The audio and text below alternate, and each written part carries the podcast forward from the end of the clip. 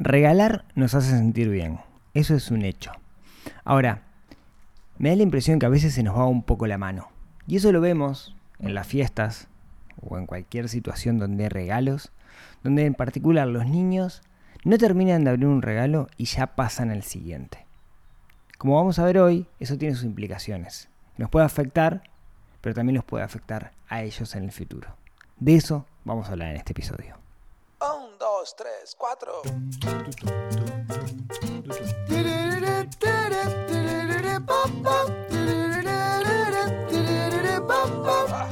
Neurona financiera.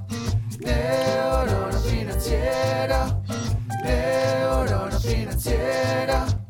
Neurona financiera.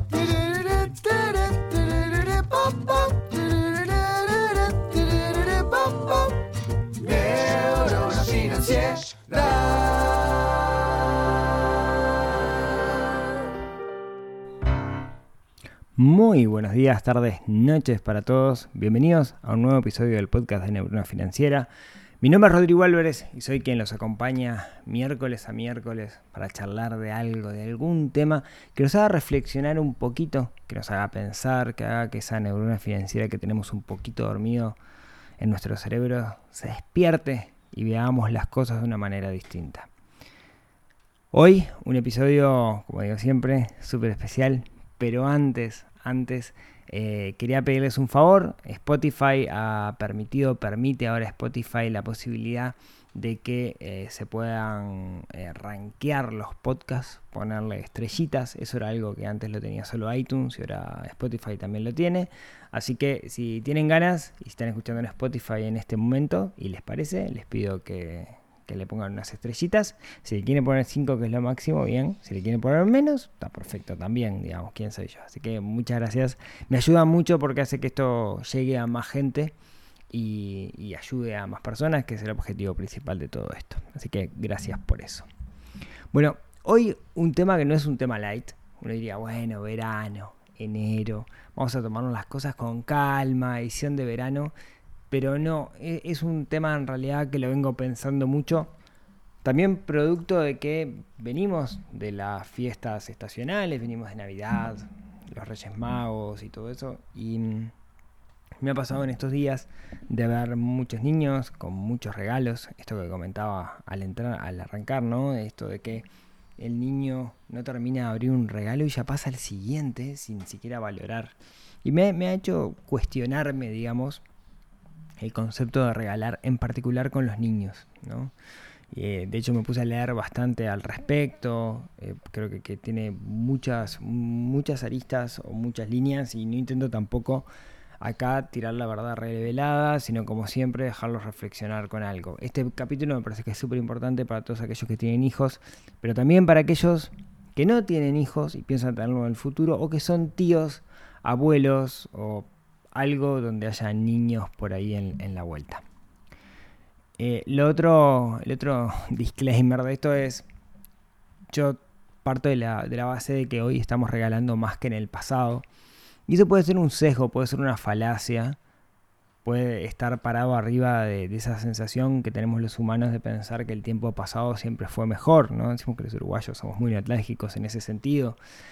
Eh, sin embargo, me parece que, la oferta ha aumentado y que se le regalan más cosas a los niños hoy por hoy. No, no, lo puedo asegurar, es una impresión, pero mi impresión es que hoy se regalan más cosas por un mercado de consumo también mucho más grande. ¿sí? Pero es parte de esa premisa que quizás no sea verdadera, no la puedo comprobar en números, es una sensación. ¿sí? Y de nuevo no me quiero quedar con aquello de todo tiempo pasado fue mejor. La idea es que reflexionemos sobre la situación que estamos viviendo donde se les regalan muchas cosas o de repente cosas muy caras a los niños. ¿sí? Intentemos analizarlo a la luz de las finanzas personales, pero también un poco de, de, de, de lo psicológico en cierta, de cierta manera, sin meterme en un palo que no es el mío. Dicho esto, ¿no? ¿Cómo nos afecta a nosotros los que regalamos el hecho de regalar? Bueno, lo primero es que regalar nos hace sentir bien. Eso está demostrado científicamente. La vez pasada leía unos estudios universitarios, unos papers, donde se explicaba que el hecho de regalar hace que las personas sean más felices. Entonces, tiene sentido que nos guste regalar, porque nos hace felices a nosotros los que regalamos. ¿sí? Eh, entonces, desde el punto de vista egoísta, regalar nos hace felices, nos genera a nosotros mismos una sensación de placer, el hecho de regalar. Eso podría llegar a explicar por qué estamos regalando más. Bien. Ahora bien, como yo les decía, yo parto de la base de que estamos gastando mucho más dinero que antes en esto de regalar. No tengo, no, no puedo fundamentar, digamos, eh, seguramente podría buscar algo que lo, que lo fundamentara, es como, como una impresión, pero sí hay una realidad y es que hay un exceso de oferta. O sea, hay más cosas que podemos regalar. Si viajamos en el tiempo, y déjenme situarme en mi niñez, de hace unos años, ¿no? hace unos 35, yo 42, así que imaginémonos cuando tenía 7 años, yo que tenía 35, perdón, hace 35 años, que dije cualquier cosa, hace 35 años, cuando yo tenía 7 años, eh, 34, 8, la edad que tiene Maxi, por ejemplo, eh, la, la realidad es que la oferta era mucho menor. Primero, no existían los canales de cable que le meten como que va derecho al cerebro las publicidades de ciertas cosas a los niños. Tampoco existía YouTube donde vemos gente que lo único que hace es desempacar juguetes y mostrar el, unpackaging de los, de los propios juguetes, ¿no? Pero basta ir a un supermercado, basta ir a eh, una juguetería o un centro comercial y vamos a ver muchos más juguetes de los que había antes. Yo recuerdo cuando yo era chico, eran repetidos los juguetes. O sea, era normal que a uno le regalara algo y a otro amigo le regalaran lo mismo porque eran los juguetes de estación. No existía tanto la importación desde China, ¿no? que, que, me parece que es lo que eh, de alguna manera hizo que, que la oferta aumentara. Y esa oferta también lo que hizo fue que bajaran los precios. Por ejemplo, cuando yo era chico, los autos de juguete había una única marca que era la marca Mayoret, que si no me equivoco es una marca francesa, que eran réplicas de autos de metal. Todavía creo que tengo alguno por ahí, Mayoret, que ha sobrevivido todos estos años. Sin embargo, costaban caros. Entonces, era normal que los niños tuvieran un juguete. Cuando digo caro, a lo que me estoy refiriendo es el valor neto de eso en función del salario de los padres en función del salario real, de los ingresos que tenía ese hogar. Bien, eran caros, eran cosas caras. Hoy creo que compras una plancha o una caja con 400 autitos de juguete que, no van a durar a una centeava parte, no sé si se centeaba, bueno, una parte chiquita de lo que comprabas ese mayoreta hace, hace unos cuantos años, ¿no? Entonces, en eso sí me baso y parto de la base que hay un exceso de oferta que es mucho más barato. Entonces, estamos apelando de alguna manera más a la cantidad que a la calidad, partiendo de la base que con la cantidad vamos a ser más felices a los niños si les regalamos muchas cosas. De nuevo, recordemos que mm, a veces no, no estamos pensando en los niños, sino que estamos pensando en nosotros mismos. Regalar nos hace felices, cuanto más cosas regalemos, más felices nos vamos a sentir. Pero no estamos pensando en el otro, no estamos pensando en el niño al cual le regalamos. También muchas veces regalar se transforma en sacarnos un problema arriba. En particular cuando lo dejamos para último momento. Tengo esa fiesta y tengo que regalar, me olvidé y bueno, lo resuelvo ahí a, último momento y no importa cuánto gasto porque lo que quiero es sacarme ese problema arriba, ¿no? Ahí estamos yendo en contra de aquello de lo que nos hace felices, estamos yendo en contra de la, funcional, funcionalidad o la utilidad de regalar bajo compromisos sociales o reglas preestablecidas de la sociedad. ¿sí? Entonces, me parece que eh, algo que está pasando es que olvidamos el concepto principal del regalo, que no es hacernos feliz a nosotros, sino que es hacer o cumplir, sino que es hacer feliz a la otra persona. Y para eso lo que deberíamos preguntarnos es qué es lo que hace feliz a la otra persona, porque quizás no sea ese juguete. O inclusive podemos hacer una pregunta más difícil. ¿Qué es lo que hace feliz a esa persona en el largo plazo? No en el corto plazo. Porque en el corto plazo podemos regalar un montón de cosas que, que, que, ay, qué lindo, no sé qué, pero después vemos ese juguete tirado por ahí a los 2 o 3 días. Bien. Eh, problemas adicionales. Bueno, estamos gastando mucho más dinero, ¿no? Según mi impresión, gastamos mucho más en regalo, también producto del endeudamiento. Antes algo lo, regal- lo ten- lo teníamos que comprar contado, hoy existe el endeudamiento, entonces podemos comprar con tarjeta de crédito en cómodas cuotas de 12, 18 meses, etcétera. Por otro lado, hay algo que no vemos y es, estamos generando un montón, un montón de, de- basura, ¿no? Porque la mayoría de los juguetes, o muchos de los juguetes que regalamos son juguetes de plástico, que no duran toda la vida porque son de mala calidad, de nuevo, porque en vez de apelar a calidad, apelamos a la cantidad, y terminan tirados por ahí, flotando en algún río, en la playa o en la basura. Entonces, aquello de la sustentabilidad lo estamos perdiendo porque estamos regalando porquerías, básicamente. ¿no? Em, eh, y esto es relevante, creo que muy pocas veces cuando vamos a comprar un regalo pensamos qué tan amigable con el medio ambiente es ese regalo. Los hay, hay juguetes de madera, por ejemplo, pero suelen ser caros eh, comparado con estos de plástico que vienen de China y que son hechos por millones. ¿no? Y otro problema de esto del sobre regalamiento, uy, qué palabra que acabo de inventar, es el hecho de que del espacio. De que regalamos copas, cosas que ocupan espacio y, el espacio es algo limitado. ¿no? Nosotros tenemos un espacio limitado en nuestro hogar. A mí me pasó ahora con la mudanza que gran parte de las cajas que teníamos eran, eran juguetes de los gurises. Y no somos que le compramos muchos juguetes. Sin embargo, los tenían y muchos. ¿sí? Y eso creo que nos afecta, ¿no? Afecta la cantidad. De hecho, una práctica relativamente común que he visto últimamente es tener el cuarto de juegos. Básicamente el cuarto de juegos es vos tenés tantos juguetes que no te entran en tu cuarto que necesitas un cuarto para meter los juguetes. ¿sí? Bien. Eso es cómo nos afecta a nosotros los que estamos regalando o nuestra percepción desde el punto de vista de quienes regalan. Pero vamos a verlo del otro lado. Vamos a ver el, que el regalado, digamos, el, el receptor del regalo. Primero me enteré escuchando un muy buen episodio del podcast de mi amigo Camilo en Coach Minimalista. Yo digo coach y él lo dice mucho más lindo. De un concepto que yo no lo conocía, que es el síndrome del niño hiperregalado. Y es básicamente esto que yo les contaba, ¿no? Donde el niño abre un regalo tras otro, pero no se detiene a poner foco en el regalo que acaba de abrir o cómo lo va a disfrutar. A diferencia de lo que uno podría pensar de un niño recibe muchos regalos y va a ser mucho más feliz, pasa todo lo contrario. Y esto es justamente el síndrome del problema del niño hiperregalado, ¿no? Y es que em, ese niño no va a aprender a valorar y ese niño no va a aprender a ser agradecido, que son dos grandes habilidades que debemos aprender nosotros en nuestra vida, que creo que nos pueden llevar muy lejos.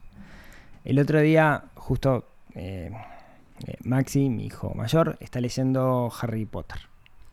Eh, le encantó, digamos, y la está leyendo ya va.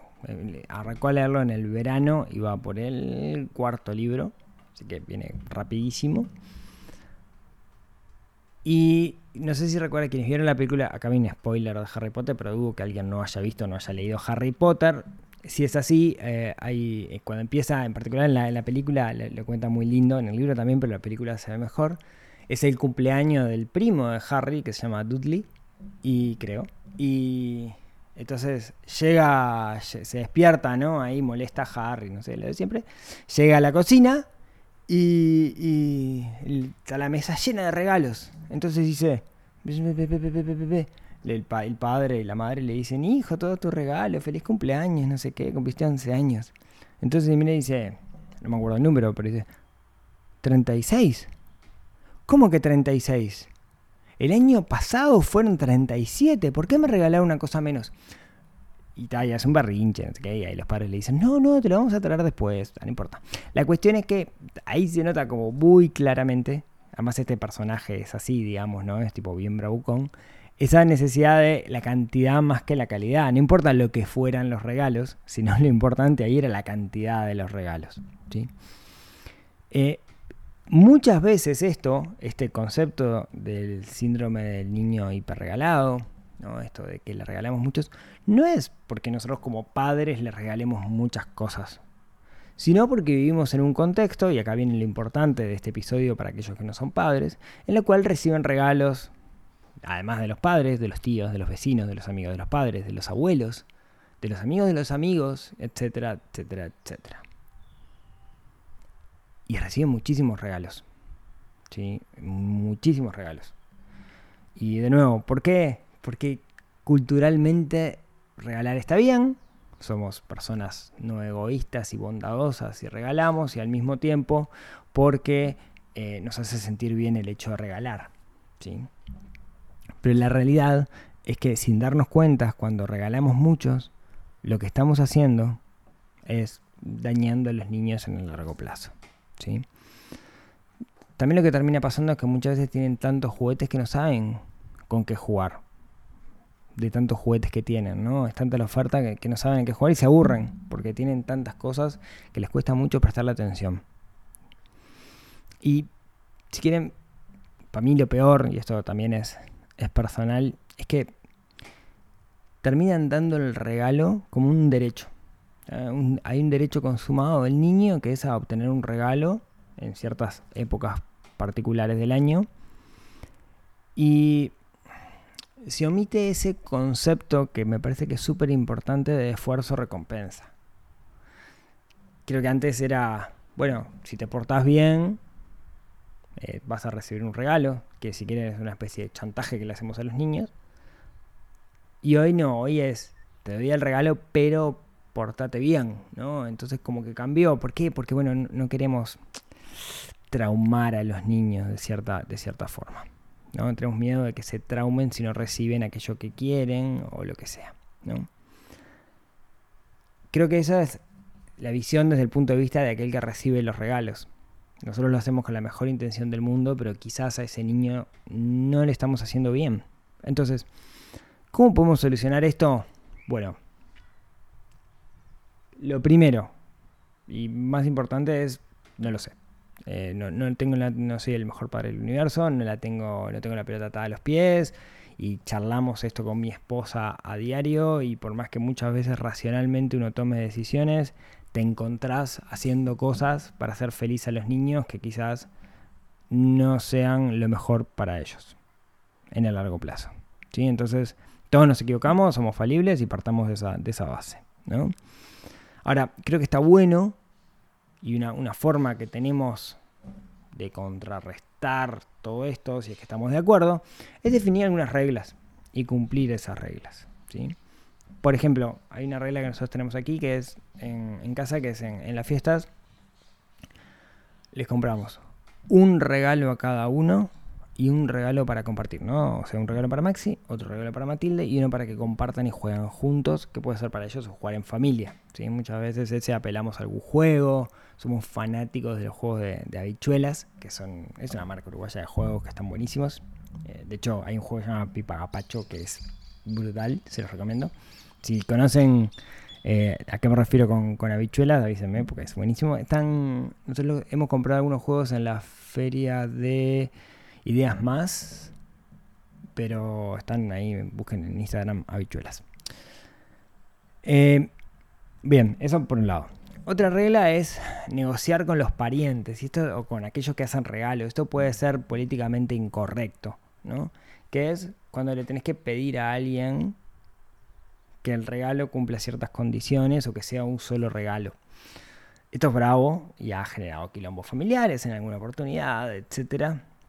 Eh, de hecho, tengo, una amiga, una conocida, que inventó un concepto para esto que se le llama generosidad invasiva, en referencia a su suegra, que un día decidió regalarle a su hijo, sin pedir autorización, su hijo pequeño, un celular, un iPhone último modelo, que salía muchísimo más que el teléfono que tenían los padres y sin pedir autorización, y lo hizo con la mejor buena voluntad del mundo, pero es una generosidad, bastante invasiva, ¿no? Entonces, negociar, creo que, que- hablar las cosas y ponerlo arriba de la mesa, saber que esto puede llegar a generar conflicto. Después, otra de las reglas que se pueden definir es una regla muy minimalista, si se quiere, que es si entra un juguete tiene que salir otro. Y periódicamente hacer ese, esa limpieza de juguetes rotos o juguetes que ya no se utilizan porque los niños crecieron y dejaron de jugar a ellos. Nosotros en particular lo que hacemos, hay cada uno sabrá quién se lo puede dar, amigos, etcétera. Nosotros en particular lo que hacemos es los donamos tengo un gran, gran, gran, gran amigo que se llama Rafa Severo, que es parte de eh, motociclistas solidarios que juntan juguetes durante todo el año y el 6 de enero van en sus sendas motos enormes a donar los juguetes a lugares donde los niños los necesitan o donde les van a hacer muy, muy, muy felices. Justo el otro día lo hacen siempre, se juntan en, el Parque Rodó el, 6 de mayo, este, esta vez lo hicieron y, salieron la tele, etcétera. Eh, hacen una labor enorme, además de divino ver ¿no? las motos ahí, cuero, todos grandotes, eh, regalando con todos sus parches, regalando juguetes a los niños. Eh, y nos hace sentir súper bien el, el hacerlo. De nuevo, regalar nos hace sentir bien. la otra cosa es otra regla es planificar los regalos eh, de forma tal de no dejarlos para, último momento y de esa forma poder em, comprar mejor, saber lo que el niño quiere, pensar qué es lo que le va a hacer más feliz y ir preparando el camino como, para ello. Eh, otra de las cosas, otra de las reglas es tomar la decisión de decir que no creo que es Ale, Ale Barbieri, que pasó por acá por, por el podcast, amigazo, dijo alguna vez, educar es frustrar, ¿no? Tenemos que decir que no, no podemos tener, no tenemos que decir a todo que sí, y esto es duro, porque nos encantaría a nuestros hijos decirles todo que sí para que sean súper felices, pero la realidad es que si le decimos a todo que sí, no van a ser felices, van a ser Dudley, el primo de Harry Potter. Entonces, tenemos que decir que no, y se van a enojar, y van a patalear, y van a hacer un berrinche, y van a decir que sos el peor padre del mundo, pero no te la tenés que creer esa. Es parte del proceso educativo, es parte de, de alguna manera, frustrar al niño para que se dé cuenta que no puede todo. ¿sí? Eh, en ese sentido, algo que es bastante difícil, en particular depende de la edad de los niños, es que aprendan o que conozcan o que le den valor a las cosas. En una época donde muchas personas intentan que los niños no se enfrenten a la dura realidad del dinero, es preferible no decirle, o quienes prefieren no decirle al niño, no puedo, porque sale mucho dinero. Entonces, o se endeudan o lo que sea, pero la cuestión es cómo yo le explico a ese niño el valor que tiene ese dinero. Eh, de nuevo, no, la tengo atada algo que, algunas cosas que me han funcionado es, eh, por ejemplo, Maxi, que ya está en esa edad, de que entiende el valor del dinero, o, intento que lo entienda, tiene una alcancía, producto de ratones Pérez y otras situaciones. Y el otro día estábamos en una feria y había unas puntas de flechas de indio. Alguien que vendía piedras y tenía unas supuestas puntas de flecha. Ah, quiero una, no sé qué. Papá, ¿me la compras? Entonces nos alejamos y le digo, bueno, sale exactamente lo mismo que toda la plata que vos tenés en tu alcancía, que te costó mucho esfuerzo conseguirla. ¿La comprarías? Se quedó pensando y me dijo, no. Y para mí fue, estuvo bueno eso. Otra cosa que hicimos una vez, que eso estuvo buenísimo, tuvo una época Pokémon, una época donde le gustaban los Pokémon, que son unos moquequitos, un dibujito, etc. Y tiene muchos años los Pokémon, creo que yo era adolescente ya existían. Y de hecho hubo una época donde hasta en la cajita feliz venían Pokémones, y eso es bastante relevante. Porque él quería juguetes de Pokémones, y había, habido una nueva ola de Pokémon y estaba como medio de moda, etc. Entonces lo que hicimos fue, eh, salían caros, salían muy caros, me acuerdo de verlos en mosca y decir, caramba, este cachito de plástico con forma amarilla que se parece a Pikachu sale tan caro. Y lo que hicimos ahí fue, bueno, fuimos un día a la feria de Tristán Narvaja, es un típico mercado pulgas de los domingos acá en Uruguay, y entramos a recorrer la feria. Y encontramos cantidad enormes de Pokémones a sabiendas, en muy buen estado, a sabiendas que habían pasado ya por algún niño, que estaban a la venta en la feria, y compramos un montón de Pokémones y jugamos un montón con los Pokémones, producto de haberlos comprado en la feria. Muchos eran cajita feliz, por eso este, sabíamos que, que iba a haber. Y eso creo que, que, funcionó. Y otra de las cosas, y acá terminó, pues se me fue para largo también, que me parece que podemos hacer es apelar a aquellos juguetes que no van a terminar eh, tirados algún día en el agua o en un caudal, ¿sí? Eh, quiero decir, eh, si podemos ir por juguetes que sean de madera o que no sean cachos de plástico que de dudosa procedencia que se van a romper algún día y van a quedar por ahí, mejor, ¿sí? Eh, ahí yo he cometido muchos errores a lo largo de mi vida, me olvido a veces de esta regla y creo que tengo que tenerla muchísimo más, más presente. Odio cuando voy en la playa y veo una pierna de Barbie en la orilla, no, no me gusta y no quisiera que eso pase mucho. Em, me quedó bastante volado el episodio, aunque creo que bajamos a cosas concretas. Creo que la, la moraleja de todo esto es que lo que les enseñamos a los niños hoy y lo que le demostramos o cómo interactuamos con nuestros niños hoy, lo que tenemos que tener claro es que va a repercutir en su futuro, en cómo van a ser ellos de grandes. Entonces no tengamos miedo a la frustración en el corto plazo, porque quizás eso sea bueno en el largo plazo. Criemos más Harry Potter y menos Dudleys. En... Oh, eso fue terrible. Bueno, no importa. Eh, y la dejamos por acá. Muchas gracias, muchas, muchas, muchas gracias por escucharme hasta acá. Como siempre, agradezco mucho a aquellos que me mandan mensajes. Estoy contestando de a poquito con ayuda. Eh, todos los mensajes que tengo pendientes es algo que me propuse, nos propusimos para este 2022 es contestar los mensajes pendientes que suelo tener muchos. Así que muchas gracias por la paciencia, aquellos que me escribieron en algún momento y no les pude responder. Muchas gracias a los que me dejan las 5 estrellitas en Spotify, en iTunes.